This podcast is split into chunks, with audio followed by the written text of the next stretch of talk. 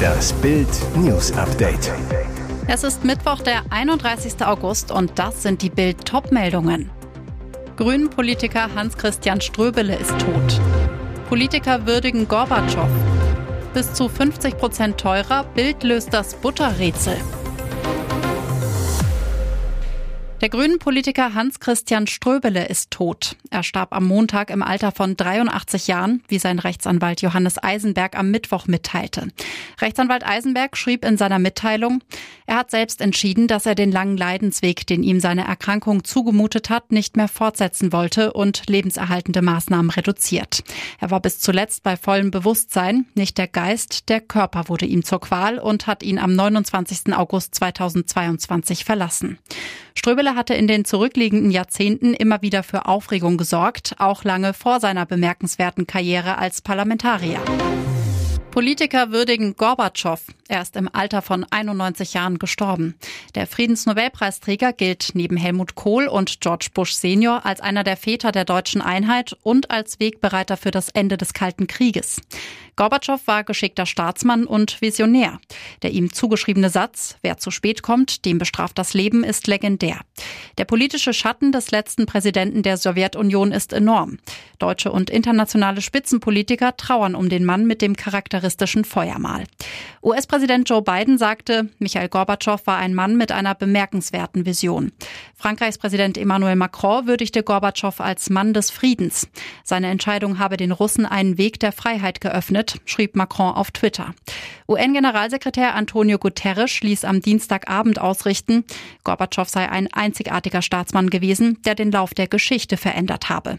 Er hat mehr als jeder andere dazu beigetragen, den Kalten Krieg friedlich zu beenden, so Guterres. EU-Kommissionspräsidentin Ursula von der Leyen twitterte, er spielte eine entscheidende Rolle bei der Beendigung des Kalten Krieges und dem Fall des Eisernen Vorhangs. Er ebnete den Weg für ein freies Europa. Dieses Vermächtnis werden wir nie vergessen. Bis zu 50 Prozent teurer, Bild löst das Butterrätsel. Im August sind die Preise voraussichtlich um 7,9 Prozent gestiegen. Diese aktuellen Inflationszahlen vermeldete gestern das Statistische Bundesamt. Was auffällt, neben den Energie stiegen auch Lebensmittelpreise wieder stark an. Besonders teuer wurde die Butter. In mehreren Bundesländern stieg ihr Preis um fast die Hälfte im Vergleich zum August 2021. Ein Pfund kostet fast 3,50 Euro. Aber warum ausgerechnet Butter? Hohe Produktionskosten. Molkereien sind von hohen Energie- und Verpackungskosten betroffen. Dr. Björn Börgermann, Geschäftsführer vom Milchindustrieverband. Energie wird besonders für die Haltbarmachung, die Verarbeitung und die Kühlung benötigt. Und die Nachfrage steigt, das Angebot aber sinkt. Börgermann sagte, EU-weit wird das Vorjahresniveau der Rohmilchanlieferung um 0,6 Prozent unterschritten. Zudem hat sich ihr Fettanteil um 1,2 Prozent verringert. Es können weniger Produkte hergestellt werden. Der geringe Fettanteil entsteht durch das Futter der Kühe. Die Qualität der Wiesen leidet unter der Trockenheit. Dadurch gibt die Kuh weniger Milch mit weniger Inhaltsstoffen. 740 PS Ferrari kracht gegen Baum. Vater und Sohn schwer verletzt. Bange Minuten im schleswig-holsteinischen Bönningen steht. Dort ist am Dienstagabend ein Ferrari-Fahrer gemeinsam mit seinem Sohn verunglückt. Im Auto vor ihnen saßen zwei weitere Familienmitglieder, die die Tragödie mit ansehen mussten. Beide Fahrzeuge waren gegen 21.40 Uhr auf der Bundesstraße 4 Richtung Quickborn unterwegs, als der 740 PS starke Ferrari plötzlich ins Schlingern geriet. Der 45-Jährige verlor die Kontrolle über den Sportwagen, krachte frontal gegen einen Baum. Nur Sekunden später ging das Auto in Flammen auf. Nachbarn, die von dem lauten Knall aufgeschreckt wurden, eilten an die Unglücksstelle und löschten die Flammen. Während sich der Sohn selbst aus den Trümmern befreien konnte, mussten Retter den bewusstlosen 45-Jährigen aus dem Unfallwrack bergen. Beide wurden von einem Notarzt betreut und mit schweren Verletzungen in ein Krankenhaus gebracht. Wieso der Mann die Kontrolle über den Wagen verlor, ist noch unklar und wird derzeit von der Polizei ermittelt. Während der Rettungs- und Bergungsarbeiten blieb die Bundesstraße 4 für mehrere Stunden voll gesperrt. Die Nürnberger Zeppelin-Tribüne ist nicht mehr sicher. Von 1933 bis 1938 inszenierten die Nazis auf dem 11 Quadratkilometer großen Zeppelinfeld im Südosten Nürnbergs ihre Reichsparteitage. Hunderttausende marschierten damals auf. Bis heute laufen jährlich 300.000 Besucher aus aller Welt über das Gelände, besteigen die Stufen der Zeppelin-Tribüne. Die Folge? Das Bauwerk fällt langsam in sich zusammen, muss dringend instand gesetzt werden. Einige Teile sind bereits mit Zäunen gesperrt. Fachleute der Bamberger Spezialfirma Pro Denkmal klopfen jeden Stein der 370 Meter langen und 20 Meter hohen Tribüne einzeln ab, erstellen jetzt eine Schadenskartierung. Im Juni 2023 sollen die Untersuchungen beendet sein. Dann wollen die Experten eine Empfehlung abgeben, in welchem Umfang und wie die Denkmäler ausgebessert werden könnten. Die Absicherung will sich die Stadt einiges kosten lassen, insgesamt rund 85 Millionen Euro. Die Instandsetzung soll 2024 beginnen und dann mehrere Jahre dauern. Und jetzt weitere wichtige Meldungen des Tages vom Bild Newsdesk. Gasstopp wegen Wartung. Es fließt nichts mehr durch Nord Stream 1. Das war's mal wieder mit Putins Gas. Über die Ostsee-Pipeline Nord Stream 1 fließt seit dem frühen Morgen kein Gas mehr nach Deutschland. Wie angekündigt wurde die Lieferung gestoppt. Der Staatskonzern Gazprom hatte angekündigt, dass die Lieferung über die zuletzt wichtigste Route nach Deutschland für russisches Gas wegen Wartungsarbeiten vorübergehend eingestellt werden. Demnach sollen die Lieferungen am frühen Samstagmorgen wieder aufgenommen werden. Der Chef der Bundesnetzagentur Klaus Müller hatte gesagt, die Wartungsarbeiten seien technisch nicht nachvollziehbar. Bereits im Juli war die Gaslieferung durch Nord Stream 1 mehrere Tage lang eingestellt worden, damals allerdings wegen alljährlicher Wartungsarbeiten, die die Nord Stream AG als Betreibergesellschaft langfristig angekündigt hatte. Im Zuge des Lieferstopps war es zum Streit zwischen dem Westen, insbesondere der Bundesregierung und Russland gekommen. Dabei ging es um eine für die Anlage wichtige Turbine, die nach ihrer Wartung beim Hersteller Siemens Energy in Kanada zur Zwischenlagerung nach Deutschland zurückgekommen war und seither in Mülheim an der Ruhr liegt, weil Russland die Annahme verweigert. Drama um kleinen Leon, Freunde und Familie zweifeln an Raubüberfall. Ein kleiner Junge stirbt, nachdem sein Vater überfallen wurde. Beim nächtlichen Spaziergang mit seinem geistig behinderten Sohn Leon war Florian A. niedergeschlagen worden. Der sechsjährige Junge fällt daraufhin in den Fluss Ache und ertrinkt, so der bisherige Stand der Ermittlungen. Doch der tragische Fall wirft immer mehr Fragen auf. Was geschah wirklich im idyllischen Ort St. Johann? Bild sprach mit Freunden der Familie, die Zweifel am Raubüberfall haben. Diese Skrupellosigkeit, einem Vater mit Kinderwagen die Flasche über den Kopf zu ziehen, das kennt man hier in der Region nicht. Warum war der Vater mitten in der Nacht mit seinem Sohn spazieren? Dass der am seltenen Syngap-Syndrom leidende Leon nachts oft wach wurde, beschreibt die Familie auf ihrer Homepage. Hier sammelte sie auch Spenden, die für die Erforschung der Krankheit genutzt werden sollten.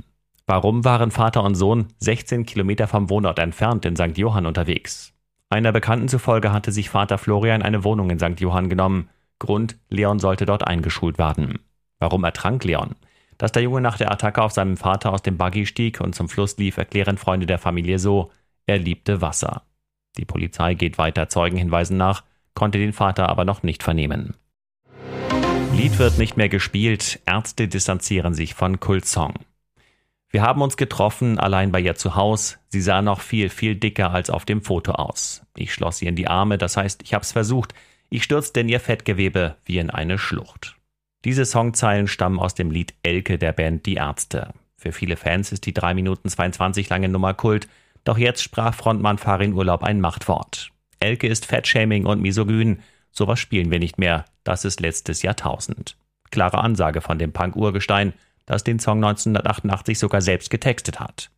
Der Legende nach hatte ein weiblicher Fan der Band nachgestellt, Briefen sogar Bilder von sich beigelegt. Daher wusste Farin Urlaub, dass es sich um eine übergewichtige Frau handelte. Seine Antwort auf die Liebesnervereien, die gleichnamige Kalorienklatsche gegen eben jene Elke.